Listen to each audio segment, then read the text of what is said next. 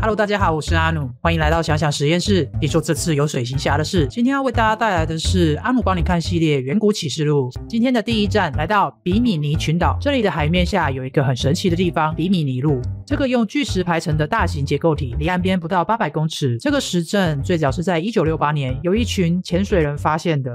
当年这些人一直在巴哈马群岛的海里寻找失落的亚特兰提斯。当他们发现比米尼路之后，马上宣称他们找到了通往亚特兰提斯的。道路，但不意外，只要讲到亚特兰提斯，就会被当疯子。主流考古学家开始疯狂反驳说，这只是个普通的自然奇景。一直到今天，他们还是很坚持这个水下石阵只是一个大概在三千年前自然形成的碎裂海滩岩。亚特兰蒂斯可以说是世界上最有名的传说，所以相信大家都知道，最早提到亚特兰蒂斯的人是柏拉图。但柏拉图是怎么知道的呢？通灵来的吗？当然不是，因为他是哲学家，不是通灵王。关于亚特兰蒂斯的故事，是柏拉图从他爷爷那里听到的，然后他爷爷是从索伦那里听来的。那索伦又是听谁说的呢？据说索伦在公元前六百年拜访埃及塞伊斯神庙时，当地的祭司告诉他，曾经有个高等文明在一万两千年前左右被一场大洪水淹没而消失。那古埃及的祭司又是听谁说的呢？我也很想知道，但影片没讲，网络也查不到。如果你们知道是谁跟祭司说的，也可以留言跟我说。不过从这个地方就可以看出来，人类真的从古至今就是八卦动物，有够爱听说。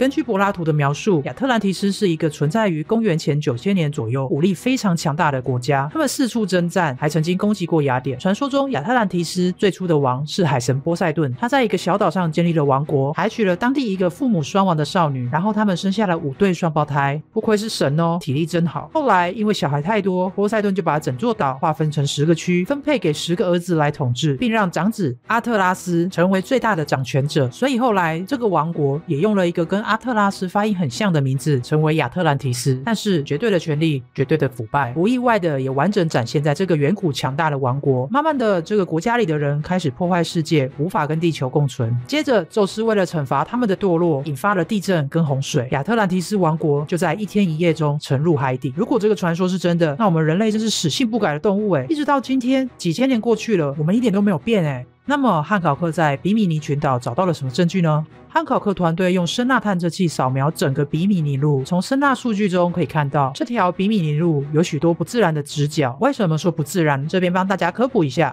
在自然界中比较少出现九十度完美的直角，除了一些特殊的结晶体之外，大概只有袋熊的大便了。而人造建筑通常会为了稳定结构，尽量的趋近于直角，像是之前介绍过的那些巨石建筑，当然还有现代的砖头。为了证明这些可能是人造物，汉考克毫不犹豫地大撒干爹的钱，潜入海底。在那边，他们发现了这些大巨石底下有许多的小石头当基石。专家认为这种结构不太可能是自然形成的。为了进一步证实这个论点，汉考克拿出了一个超级有名的古代地图——皮瑞雷斯地图来比对比米尼岛。这边先介绍一下皮瑞雷斯地图。这个地图是鄂图曼帝国的海军上将兼制图师皮瑞雷斯于一五一三年制作的世界地图。他声称这张地图是参考了二十份。古地图绘制而成的，但是很可惜，这地图现在只剩三分之一，不然我们就可以看到更多远古地球的样子了。在这张地图上的南美洲，所有的沿岸形状跟河流几乎是精准到八十七八像，上面还记录了很多珍奇异兽。你们不觉得这地图根本就纽特的地图吗？但是在这附近却有一块在现代完全不存在的陆地。主流科学家认为这块陆地是画坏掉的古巴，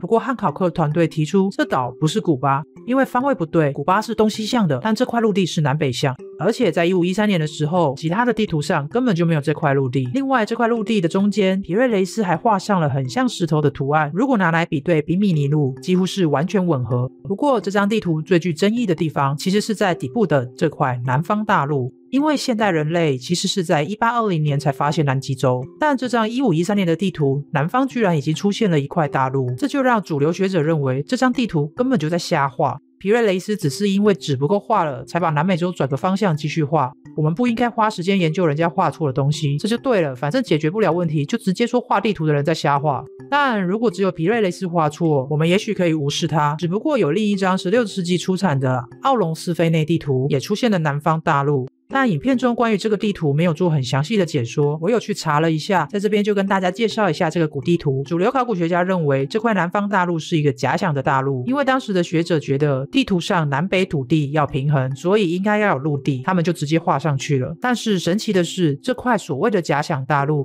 跟南极洲的尺寸几乎一模一样，是说如果这块大陆真的是作者假想出来的，那奥隆斯菲内根本就通灵王啊！如果活在现代，他就可以去当工程师或是设计师了诶讲到这里，可能会有人说：“哎，虽然我不是地科小老师，但我至少知道南美洲跟南极洲根本没粘在一起啊。”这边再帮大家科普一下。其实有地质学家提出，上个冰河时期的假想板块，在公元前一万八千年左右，南极的冰冠是有延伸到南美洲的。接下来第二站，汉考克深入到水行侠的家——比米尼的鲨鱼丘，在这里有一个超级大的鲨鱼图案，然后就没然后了。影片只介绍到这里，没有介绍关于这个图案的任何事情。所以当然，为什么小队长还是去查了一下关于这个地方的相关资料？这个地区从史前时代开始就一直有存在着人类，而且附近的水域是目前地球上出现最多鲨鱼的水。水域在那里记录在案的鲨鱼至少十三种，像是食人双栖鲨啊、牛鲨啊、黑鳍鲨啊、虎鲨等等。你们看，这里是不是根本就水行侠的家？他可以来这边组织他的鲨鱼部队，而且最神秘的是，当地的历史学家指出，这个鲨鱼图案的头指向一个当地称作为金春之泉的地方，所以他们认为这个鲨鱼图案绝对是人造的。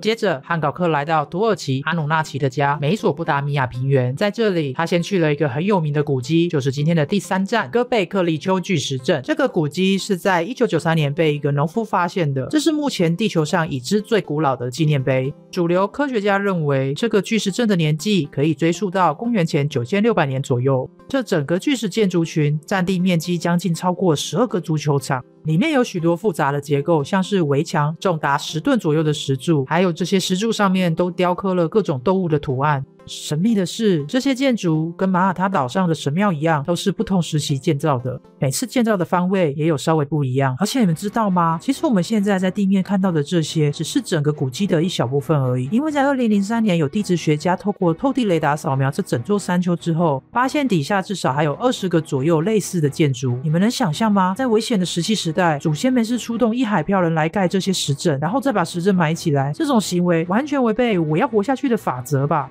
有没有可能，这里根本是祖先想留给我们的时空胶囊，告诉后代说：“妈，我在这啦。”不意外的，这个石阵也有观察天文的功能。除了刚才提到的方位跟年代不一样之外，这里还有一个四十三号石柱秃鹰石。这个石柱非常特别。当地专家指出，祖先在这个石柱上记录着当时天空上肉眼可见的星星。他们画了一些星座的图案在上面，像是天蝎座跟射手座之类的。他认为，祖先们用这个石柱来标示太阳历上最重要的四个日子会出现的星象。这四个日子分别是夏至、冬至、春分、秋分。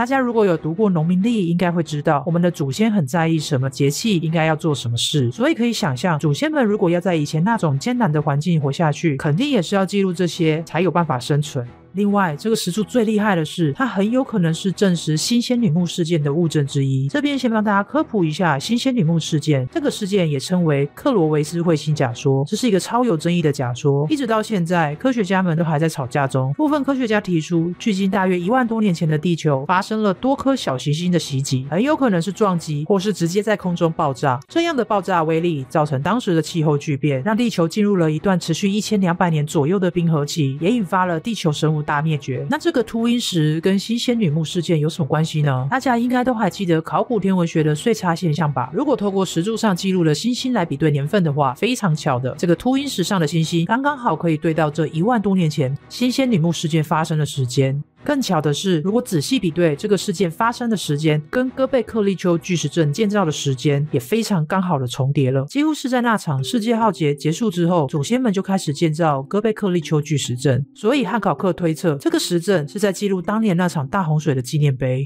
接下来第四站卡拉汉丘。当地的专家认为，这个地方的年纪很有可能比戈贝克利巨石阵还老。据推测，这个地方是祖先们用来举行成年礼的，因为在这里有一个内室空间，里面布满了阴茎结构的石柱。对你没听错，就是阴茎。另外，这里的墙壁上还有刻意凿出来的渠道。专家认为，在过去，这个渠道很有可能是把某种液体导流到这个内室里，而这个液体很可能是血。别想歪，是血。然后在这个内室的最底部有一个脖子很长的雕像，看起来很像是人头蛇身的感觉。虽然汉考克觉得很恐怖，但我看到这雕像的时候完全没有害怕的感觉，只觉得有点像鼻子还在的伏地魔，而且嘴巴嘟嘟的，还让我特别有亲切感。因为小时候有超多女同学都喜欢嘟嘴拍照的，不知道是不是从史前的记忆一直留存到现在。所以流行文化只会轮回，不会消失，这句话完全正确。总之，这个地区是一个很新发现的古迹，目前都还在慢慢的挖掘中。其实还有一大堆遗迹藏在这个山丘下面，专家们评估这底下跟哥贝克利丘巨石阵一样，至少还有二十个以上的巨石结构。另外，这两个遗迹还有个共同点，在里面完全没有发现任何农业的痕迹，但是在附近的区域美索不达米亚平原，在这个建筑完成没多久之后，农业发展就开始大爆发。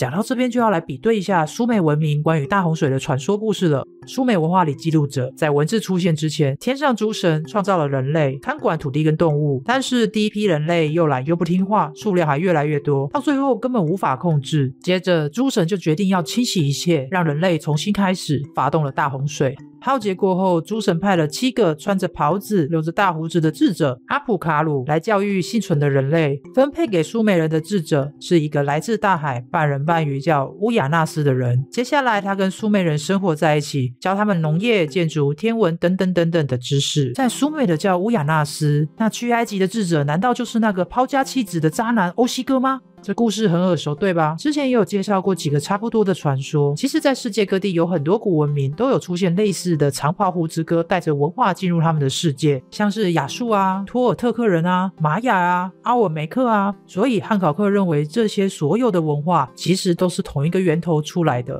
可以看得出来，我们的祖先根本就是二创始祖。讲到这里，你们觉得在一万多年前，我们的祖先到底发生了什么事？亚特兰提斯真的存在吗？留言跟我们分享你的想法。那今天的。节目就先到这边喽。如果你喜欢，别忘了订阅、分享，也可以到 YouTube 订阅我们哦。下次见，拜拜。